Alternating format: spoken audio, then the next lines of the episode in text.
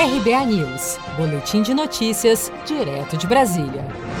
O presidente da Câmara, Rodrigo Maia, afirmou no último sábado, 17 de outubro, que a possibilidade de prorrogação por mais três meses do estado de calamidade pública decretado em razão da pandemia do novo coronavírus não existe. Acompanhe. Eu digo, como presidente da Câmara, que essa possibilidade não existe de prorrogar a calamidade. E automaticamente, prorrogando a PEC da guerra, você vai dar uma sinalização muito ruim né, para aqueles que confiam e precisam da credibilidade da, da âncora fiscal para continuar investindo ou voltar a investir é, nesse país. Originalmente, o estado de calamidade pública atualmente em vigor no país termina em 31 de dezembro deste ano. No Congresso, no entanto, há articulações para que seja estendido por mais três meses, o que abriria espaço para que benefícios ligados à PEC de guerra também durem até março do ano que vem.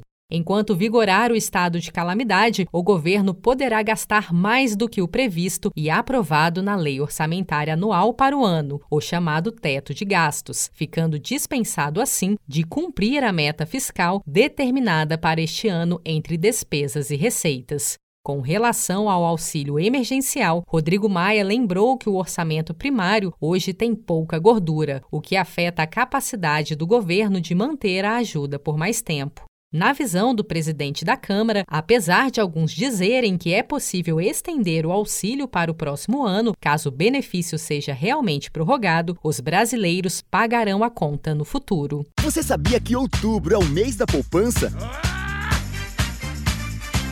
E o Cicred celebra esse mês especial com um sorteio de meio milhão de reais da promoção Poupar e Ganhar Sem Parar. A cada 100 reais depositados, você recebe um número da sorte para concorrer. Procure sua agência e participe.